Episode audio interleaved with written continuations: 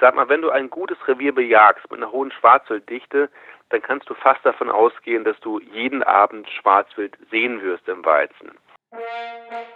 Weidmann Zeil und herzlich willkommen zu Jagdcast, dem Podcast für Jäger und andere Naturliebhaber. Heute spreche ich mit dem Jagdbuchautor, Jagdblogger und YouTuber Floris Weber, den viele von euch wahrscheinlich unter dem Pseudonym der eine Jäger kennen, über die Pirschjagd auf Sauen. Herzlich willkommen bei Jagdcast, Floris. Hallo Frank. Floris, soweit ich weiß, hast du ein ganz besonderes Fable für die Pirschjagd auf Sauen. Bitte erzähl uns doch mal, worin der spezielle Reiz dieser Jagdart für dich besteht. Pirschjagd ist eine in meinen Augen sehr, sehr spannende Form der Jagdausübung auf Sauen weil man zum einen ja anders als bei der Ansitzjagd selbst in Bewegung ist, also dann auch selber pirschen muss, festlegen muss, wo man lang geht. Und zum anderen ist es natürlich auch so, dass man äh, bei der Pirschjagd auf Sauen häufig in engeren Kontakt mit dem Wild kommt.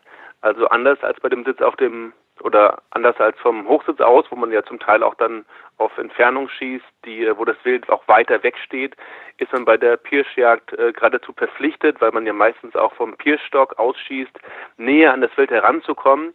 Das heißt, man erlebt die Sauen auf Tuchfühlung und das ist natürlich unheimlich spannend, weil man dadurch einen gewissen Kontakt zum Wild herstellt und Erlebnisse einsammeln kann, die in vielen Fällen so vom Ansatz her nicht möglich wären. Also für mich als als Jäger, der jetzt auch schon ein paar Jagdjahre, wenn nicht sogar Jahrzehnte auf dem Buckel hat. Ich habe seit den Jagdschein seitdem ähm, ich 16 bin und bin jetzt 37, ist es so, dass natürlich auch da die Hochsitzjagd sich ab einem gewissen Zeitpunkt etwas abnutzt. Also gerade dann, wenn man an der Kehrung jagt und immer nur auf dieselbe Entfernung und am selben Platz sitzt, dann muss man doch sagen, dass so im Laufe der Jahre die Pirschjagd deutlich spannender ist dadurch, dass sie vielseitiger ist, dass man auch immer wieder in neue Revierteile reinkommt und dass man natürlich die Sauen auch auf eine intensive Art und Weise erlebt, wie sie unvergleichlich ist und wie sie den Puls auch noch nach Jahren der Jagdausübung richtig in die Höhe treibt. Und natürlich der zweite Punkt, den darf man auch nicht vergessen, als Pirschjäger ist man natürlich auch deutlich erfolgreicher, als wenn man nur Ansitzjagd macht. Also ich persönlich kombiniere gerne die Ansitzjagd mit dem Pirschen, das heißt sitze häufiger erst an und pirsche dann. Und äh, wenn das Wetter erlaubt, dann gehe ich auch zum Teil nur auf die Pirsch. Und insofern muss man wirklich sagen, dass natürlich auch die, die Möglichkeit, Strecke zu machen bei der Pirschjagd gegenüber der reinen Ansitzjagd deutlich erhöht ist und man auf jeden Fall auch Sauen bekommen wird, die man normalerweise vom Hochsitz aus gar nicht erjagen kann. Mhm. Ja, bin ich voll und ganz bei dir. Die Pirsch ist einfach eine sehr, sehr intensive Jagdform, aber sie bringt auch ein bisschen Unruhe ins Revier. Ähm, wie wirkt sich das denn auf die anderen Wildarten aus? Also ist es natürlich so, dass ähm, andere Wildarten, insbesondere das Hochwild, ich habe bei mir im Revier vor allem das Dammwild, natürlich auf das Pirschen reagieren und dann auch Flächen meiden, wo regelmäßig gepirscht wird.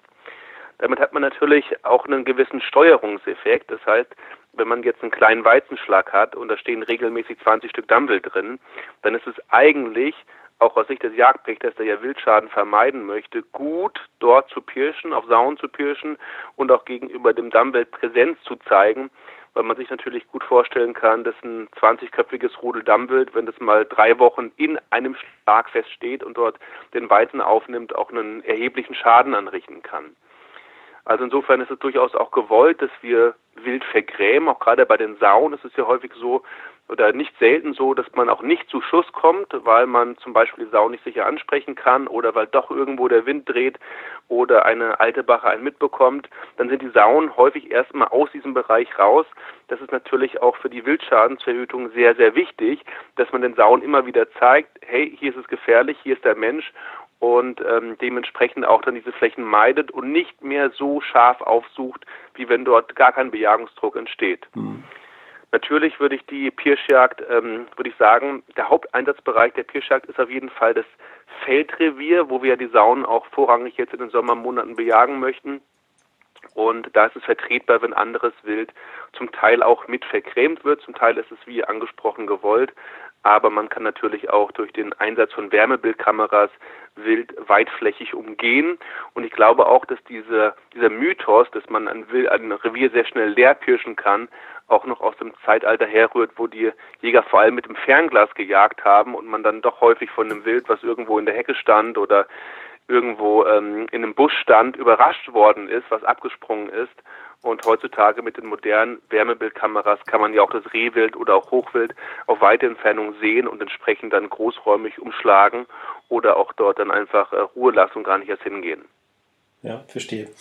Nun hast du vor kurzem das Buch Perfekt Pirschen, Saujagd im Feldrevier unter deinem YouTube-Pseudonym Der eine Jäger veröffentlicht. Ich meine, es ist offensichtlich, dass wir zwei die Pirschjagd für ein sehr spannendes Thema halten und deshalb haben wir es zum Thema der heutigen Sendung gemacht. Nun ist die Pirsch in Gänze viel zu umfangreich, um sie in einer Jagdcast-Episode abzuhandeln. Deshalb würde ich mich heute gerne auf die sommerliche Pirsch im oder am Weizenschlag konzentrieren. Gerne. Floris, was für Ausrüstungsgegenstände sollte ich denn zur Weizenpirsch unbedingt dabei haben? Also, was man auf jeden Fall bedenken sollte, ist, dass die ähm, Weizenpirsch auf Sauen eine Jagdart ist, bei der wir sehr, sehr nah dran sind am Schwarzwild. Es gibt kaum eine Jagdart, wo wir ungesehen, ungehört so nah an das Wild drankommen müssen, um es sauber anzusprechen und zu erlegen wie bei der Weizenpirsch. Das heißt, alles das an Kleidung, was was ratscht oder was ähm, laute Geräusche macht, Reißverschlüsse, die laut sind oder oder auch generell Stoff, der bei Reibung an Weizenhalmen oder an Hosenbeinen selber Geräusche erzeugt, all das müssen wir zu Hause lassen. Und dementsprechend jage ich persönlich in einer ähm, ganz normalen Baumwoll-Trainingshose und ähm, obenrum trage ich normalerweise zwei Langarm-Shirts, zwei Stück, aus dem Grund, dass man dann stechmückensicher aufgestellt ist, wenn man noch ein bisschen Antibrum oben drüber sprüht. Und dementsprechend ist mein Tipp also erstmal ganz wenig mitzunehmen an Equipment, also auch keine Rucksäcke mitzunehmen und alles, was möglicherweise Lärm macht, auch sowas wie ein dicker Schlüsselbund, das bitte nicht mitnehmen in den Weizenschlag. Dann sollte man auf jeden Fall auch die Schuhe ausziehen, weil die, das Knirschen der Schuhsohlen auf dem Sand bzw. in den Fahrspuren ist ein Hauptgrund, weshalb die Saunen einen mitbekommen. Stattdessen sollte man sich dicke Socken mitnehmen, dicke Socken auch wieder aus dem Grund der Stechmücken und aus dem Grund auch, dass sie natürlich auf denen schön flauschig laufen können, keine kalten Füße bekommen und natürlich auch gut erspüren können, was sich unter den Socken befindet. Also so viel erstmal zur Kleidung, das ist ganz wichtig, dass wir da ähm, entsprechend gut aufgestellt sind und nur absolut geräuschlose Kleidung mitnehmen. Und ähm, ansonsten würde ich vorschlagen, dass man auf jeden Fall einen Pierstock mitnimmt. Da würde ich empfehlen, lieber ein Dreibein mitnehmen als ein Einbein oder ein Zweibein. Auch bitte nichts Aufwendigeres, so wie manche Pierstöcke, die dann aus verschiedenen Teilen bestehen, die man dann erst aufklappen muss und so, wie sie bekannt sind für die Rehwildjagd, wo man auf weite Entfernung schießt. Das ist für die Saunjagd eher unpraktikabel lieber ein Dreibein mitnehmen mit Hydraulikfunktion, so dass man oben einfach einen Knopf zieht und dann der Pierstock variabel ausgefahren wird. Das ist zum einen ein sehr wichtiges Utensil, weil man ähm, dann eben von dem Pierstock aus sicher schießen kann und zum anderen auch seine Standposition markieren kann in einem großen Weitenschlag. Das heißt, wenn du auf eine Sau geschossen hast vom Pierstock aus, dann lass den Pierstock erstmal da stehen, von wo du aus geschossen hast und dann kannst du häufig von diesem Punkt aus gut den Anschluss finden. Pierstock ist wichtig. Dann würde ich noch empfehlen, sowas wie eine kleine Taschenlampe, weil es mal sein kann, dass du, wenn du in einen weiten Schlag reingehst oder dich an gewissen Stellen befindest, die so ein bisschen schwierig werden, dass du ein bisschen leuchten musst, um zu gucken, wie es denn auf dem Boden aussieht. Und da kann man dann den, die, ähm, den, den Schirm von der Lampe mit der Hand abdecken, sodass nur ganz wenig Licht durchkommt und dann kann man kurz schauen, was zwischen den Füßen da los ist und wie man dann ungesehen und geräuschlos über zum Beispiel einen kleinen ähm, Bach drüber hinwegkommt oder eine Pfütze oder sowas. Und ähm, ansonsten würde ich noch auf jeden Fall vorschlagen, Handy mitzunehmen.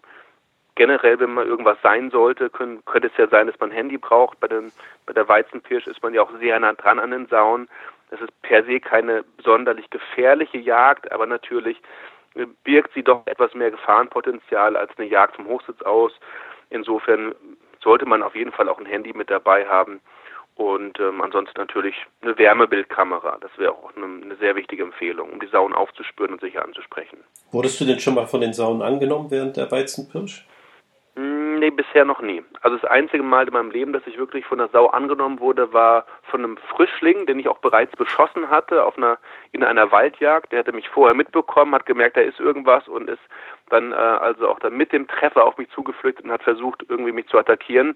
Aber bei der Weizenjagd ist mir sowas noch nie passiert, obwohl ich auch häufig wirklich sehr stark sehr im Nahbereich jage und häufig auch Sauen dann im Bereich von fünf bis zehn Meter um mich herum habe. Mhm. Nun hast du gerade auch die Wärmebildkamera erwähnt. Wie setzt du die denn auf der Pirsch ein? Also die Wärmebildkamera ist in meinen Augen das allerwichtigste Utensil für die äh, Pirschjagd und generell auch für die Wildschweinjagd, weil ich mit dem Fernglas und Nachtsichtgerät im Regelfall die Sauen nur schlecht auf eine weite Entfernung erkennen kann oder überhaupt sehen kann, dass sie da sind. Und mit einer hochwertigen Wärmebildkamera kann ich durchaus bis zu einer Entfernung von fast einem Kilometer sehen, ob Sauen irgendwo in einem Weizenschlag drin sind. Man sieht dann dieses klassische Weizenkrokodil, also entweder nur die Rückenlinie mit dem Haupt und dann sieht man, wie die Sau immer wieder mit dem Kopf hoch und runter geht und da die Weizenähren runternimmt. Oder man sieht zum Teil, wenn der Weizen sehr hoch ist, halt auch nur die Häupter von den Sauen. Und das ist mit dem Fernglas in sehr vielen Fällen, gerade bei Nacht, überhaupt gar nicht erkennbar. Das heißt, für meine, für meine Reichweite, die Sauen auf eine weite Entfernung überhaupt zu sehen und zu bemerken, die sind da im Schlag, brauche ich auf jeden Fall eine Wärmebildkamera. Damit ist man jedem Nachtsichtgerät und jedem Fernglas weit überlegen. Und der zweite wichtige Punkt ist natürlich, dass wir für das saubere Ansprechen der Bauchleiste in sehr vielen Fällen mit einer Wärmebildkamera deutlich besser aufgestellt sind als mit dem Fernglas. Wann ist denn der bestmögliche Zeitpunkt für die Jagd am Weizen? Die Jagd am Weizen ist dann am effektivsten, wenn der Weizen in die Milchreife geht. Das erkennt man daran, wenn man auf die Ähren draufdrückt, dass dann so ein dickflüssiges, milchiges Sekret austritt. Das ist der Zeitpunkt, wo die Sauen dann wirklich ähm, richtig weizensüchtig werden und fast keine andere Nahrung mehr aufnehmen.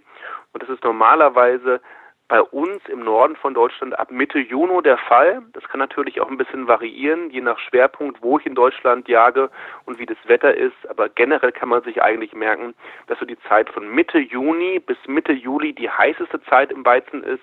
Nur in diesem Jahr müssen wir ein bisschen aufpassen. Aufgrund der großen Trockenheit kann es sein, dass wir zum Teil halt auch den Weizen schon ein bisschen früher reif haben. Das heißt, jetzt im Juni müssen wir eben aktiv gucken, müssen auch die Weizenschläge belaufen und schauen, ob da irgendwo die Sauen schon zugange sind. Ja, verstehe. Und wie schaut es mit der Tageszeit aus?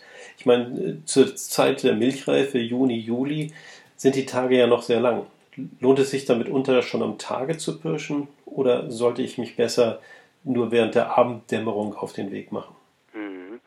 Also ich persönlich jage fast nur in dem Zeitraum zwischen 23 Uhr und 2 Uhr. Wieso? Also auf der Pirsch zumindest im Sommer. Wieso? Weil um 23 Uhr die meisten Sauen bereits ausgetreten sind und dabei sind, den Weizen aufzunehmen. Unsere Rotte, die bereits am Fressen ist, ist natürlich deutlich unaufmerksamer als eine Rotte, die gerade erst guckt, äh, wo gehe ich denn hin und rauswechselt. Also eine anwechselnde Rotte ist immer deutlich aufmerksamer und schwieriger zu bejagen als eine bereits im Gebrech stehende Rotte. Zwischen 23 Uhr und 2 Uhr morgens werden wir in den allermeisten Revieren das allermeiste Schwarzwild fressenderweise im Weizen vorfinden. Davor und danach kann man natürlich auch Sauen im Weizen schießen, gerade wenn es so ruhige Revierteile sind. Aber meine persönliche Erfahrung ist, dass gerade für die Pirschjagd der Zeitraum von 23 Uhr bis 2 Uhr der allerbeste Zeitraum ist muss man natürlich einzeln überprüfen. Jeder wird sein Revier kennen oder zumindest wäre es gut, wenn wenn dem so wäre.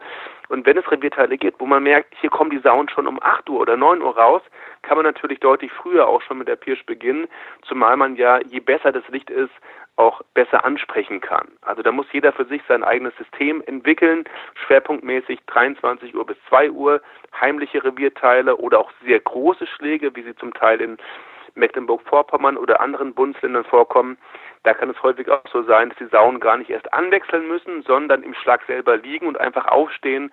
Und da weiß ich auch von vielen Freunden, die eben solche Reviere bejagen, dass meistens, wenn die Sonne schon so am Untergehen ist, dass die ersten Sauen auch bei Tageslicht dann im, im Weizen zu sehen sind und sich sehr gut bejagen lassen. Hm, ja. Nun hatten wir in den letzten Jahren im Zeitraum Juni, Juli so ziemlich alles an Wetterlagen außer Schnee. Ne, es war teilweise brütend heiß, letztes Jahr war es eher nass kalt. Mhm. Ähm, lässt sich aufgrund deiner Erfahrung vielleicht sagen, dass gewisse Wetterlagen erfolgversprechender sind als andere? Ja, auf jeden Fall. Also was schlecht ist, ist zum einen erstmal die absolute Trockenheit und Windstille.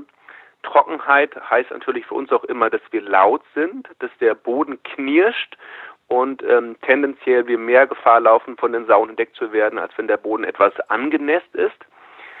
Dann Windstille ist schlecht, weil stiller Wind heißt normalerweise im Feldrevier schlechter Wind bzw. wechselnder Wind. Deutlich besser ist ein mäßiger bis kräftiger Wind, der aus einer Richtung kommt. Zum einen schluckt er einiges an Geräuschen weg und zum anderen ist meistens auch dann der mäßige Wind deutlich konstanter und gewährleistet, dass die Sauen keinen Wind bekommen. Und das ist ja auch unser Hauptaugenmerk, wenn wir in Schläge reingehen und Sauen anpirschen. Wir dürfen niemals schlechten Wind haben. Die Sau verzeiht ein bisschen was, aber schlechten Wind verzeiht keine Sau. Und sobald die Sau dich wittert und in der Nase hat, ist sie auf jeden Fall weg. Insofern, Trockenheit ist schlecht, Windstille ist schlecht und auch Gewitter ist schlecht. Also bei Gewitter schieben sich die Sauen ein, sind wenig zu sehen und insofern würde ich sagen, der perfekte Pirsch oder perfekte Abend für eine für eine Sommerpirsch auf Sauen im Weizen ist, wenn du bedeckten Himmel hast. Du hast vielleicht ein bisschen Nieselregen gehabt.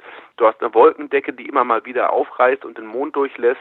Hast einen nassen Boden, mäßigen Wind. Das sind perfekte Konditionen für die Pirschjagd. Hm.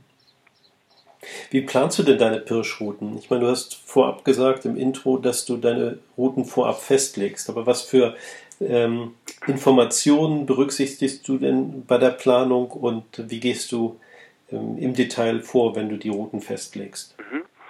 Vom Prinzip her ist es so, dass du natürlich die, dein Revier gut kennen solltest und wissen solltest, wo steht überhaupt der Weizen und wie sehen diese Schläge aus.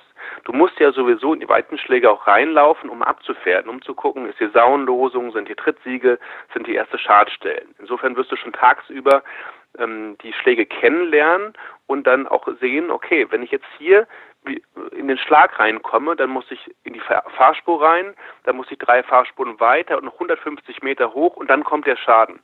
Das heißt, ich muss mir tagsüber bereits gut merken, wo der Schaden liegt und muss mir überlegen, wie komme ich denn bei der aktuellen Windrichtung abends in den Schlag an die Sauen ran, dass die Sauen mich nicht mitbekommen. Das heißt, ein, großer Teil der Vorarbeit wird bereits tagsüber geleistet. Es bringt natürlich nicht so viel, wenn du nur nachts draußen bist und sagst, da sind die Sauen, da gehen wir hin, weil du damit unter gar nicht genau weißt, wie komme ich eigentlich an die Sauen dran? Welche Fahrspur ist es? Wo ist vielleicht eine große Pfütze? Wo ist der Einlass in den Weizenschlag? Also ich muss schon tagsüber mir ein gutes Bild davon machen, wie ich die Sauen angehe, dass ich quasi schon den Plan im Kopf habe, dass ich weiß, okay, hier um 23 Uhr gehe ich den Schlag von zum Beispiel Südosten an weil wir heute ähm, Nordwestwind haben und dann stehen die Sauen normalerweise in der dritten Fahrspur 150 Meter rauf und dann weiß ich, wenn ich tagsüber diesen Weg laufe, welche Besonderheiten mit diesem Weg einhergehen und wie ich das bestmöglich mache. Also den, den Schlag zu kennen und dich darin gut zurechtzufinden, also besser oder genauso gut wie die Sau, das ist die große Aufgabe der Pirschjagd. Mhm. Nun ist es das eine, an die Stücke heranzukommen. Das andere ist es jedoch, die Stücke ordentlich anzusprechen und keine führenden Bachen zu bejagen. Wie verhält es sich denn da bei der Weizenpirsch? Ich meine, die Bauchlinie mit den Strichen wirst du ja wohl nur in den seltensten Fällen zu Gesicht bekommen, oder? Doch, also die Bauchlinie ist das A und O und du musst die Bauchleiste bei den Sauen ansprechen. Bei allen Sauen, die schwerer als 25 Kilo sind, musst du die Bauchleiste vorher einmal gesehen haben und das bedingt auch, dass du bei der Weizenjagd vielfach Sauen sehen wirst, aber sie nicht schießen kannst. Weil mhm. natürlich nicht immer die Situation sich ergeben, dass du eine Sau auf einer Schadfläche frei vor dir hast oder dass du sie in der Fahrspur richtig gut sehen kannst. Aber genau darauf musst du warten. Und ich kann da jedem nur den äh, brandheißen Tipp geben, wenn du die Bauchleiste einer Sau im Weizen nicht gesehen hast, dann schieße die Sau nicht. Auch wenn die Sau vielleicht fünf Meter oder acht Meter vor dir ist, du musst wirklich einmal den Pinsel gesehen haben, beziehungsweise gesehen haben, dass die Bauchleiste glatt ist, dass das Stück sich um ein nicht führendes Stück handelt, wenn es denn weiblich sein sollte. Also das ist wirklich das A und O und das ist auch eine Sache, die kann ich mit dem Fernglas eigentlich gar nicht adäquat durchführen, sondern bloß mit einer Wärmebildkamera. Deshalb bin ich auch ein Fan von hochwertigen Wärmebildkameras. Viele Leute glauben, es langt, wenn ich mit der Wärmebildkamera die Sauen sehen kann und dann gehe ich hin. Nein, es langt nicht, sondern die Wärmebildkamera muss so gut auflösen können, dass ich auf eine Entfernung von 40, 50 Meter ähm, eine eine Detailschärfe habe, dass ich sehe, hat die Sau einen Pinsel oder hat sie keinen Pinsel, beziehungsweise hat die Sau ein Gesäuge. Und das kann ich wirklich nur mit einer hochwertigen Wärmebildkamera, Kostenpunkt normalerweise 2.000 bis 3.000 Euro, bewerkstelligen oder mit einem Nachtsichtgerät. Nun hast du dich intensiv mit dem Thema beschäftigt. Hast du vielleicht auch mal ausgewertet, wie oft die Kugel im Lauf geblieben ist, obwohl du dicht an die Stücke rangekommen bist, jedoch nicht sauber ansprechen konntest und deshalb dich gegen den Schuss entschieden hast? Also das kommt wirklich häufig vor bei der Weizenjagd. Ich sag mal, wenn du ein gutes Revier bejagst mit einer hohen Schwarzwilddichte, dann kannst du fast davon ausgehen, dass du jeden Abend Schwarzwild sehen wirst im Weizen. Bei der Weizenjagd wirst du aber vielfach auch als zweiter Sieger nach Hause gehen, weil sich die Situation nicht immer ergeben, dass die Sauen vor dir in die Fahrspuren reinziehen oder sich auf einer Schadfläche befinden, wo du sie richtig ansprechen kannst. Also die Wahrscheinlichkeit, dass du Sauen siehst, ist deutlich höher, als dass du Sauen schießt im Weizen, denn dafür müssen sie ja einmal sich in der Fahrspur oder auf der Schadfläche gezeigt haben. Es sei denn natürlich, sind kleine Frischlinge mit vielleicht 20 Kilogramm, die führen im Regelfall noch nicht und insofern kann man auch dann die kleinen Frischlinge gut und sicher erlegen. Aber ich gebe dir recht, du wirst auch bei der Weizenjagd häufig auch Situationen ähm, erleben, wo du Sauen siehst und vorhast, auch auf nahe Entfernung und dennoch nicht schießen kannst. Also das ist wirklich eine Jahreszeit, wo man sehr vorsichtig sein muss, weil der Bewuchs hoch ist, weil wir schlecht sehen können, wenn Frischlinge mit dabei sind und was äh, viele Jäger auch vergessen, dass gerade in den Sommermonaten die Überläuferbachen frischen. Die meisten Jäger glauben, die Hauptfrischzeit ist irgendwo ganz vorne im Jahr zwischen Februar und April. Das trifft zu auf die älteren Bachen, aber Überläuferbachen frischen deutlich später im Jahr, haben also den Schwerpunkt frischemäßig zwischen Mai und August und genau in dieser Zeit findet auch die Weizenjagd statt. Insofern macht man alles richtig, wenn man die Stücke nur dann erlegt, wenn man sie sorgfältig in der Bauchleiste angesprochen hat. Hm, ja, das ist definitiv ganz wichtig. Floris, äh, das war ein sehr interessantes Gespräch. Vielen herzlichen Dank, dass du uns mit der Weizenpirsch vertraut gemacht hast. Ich würde sagen, wenn die Sendung Anklang bei den Zuhörern findet, dass wir einfach eine Fortsetzung im Herbst machen. Gerne. Für heute aber erstmal vielen herzlichen Dank und weit Zeit. Vielen Dank, es war sehr nett. Bis dann, Frank, mach's gut. Ja, damit sind wir auch schon wieder fast am Ende der heutigen Sendung. Wenn es euch gefallen hat, dann teilt die Sendung bitte mit euren Freunden hinterlasst einen Daumen hoch auf unserer Facebook-Seite und eine positive Bewertung auf dem Portal, von dem ihr die Sendung runterladet. Ich hoffe, dass ihr in 14 Tagen wieder mit dabei seid. Bis dahin alles Gute und Weidmanns Heil.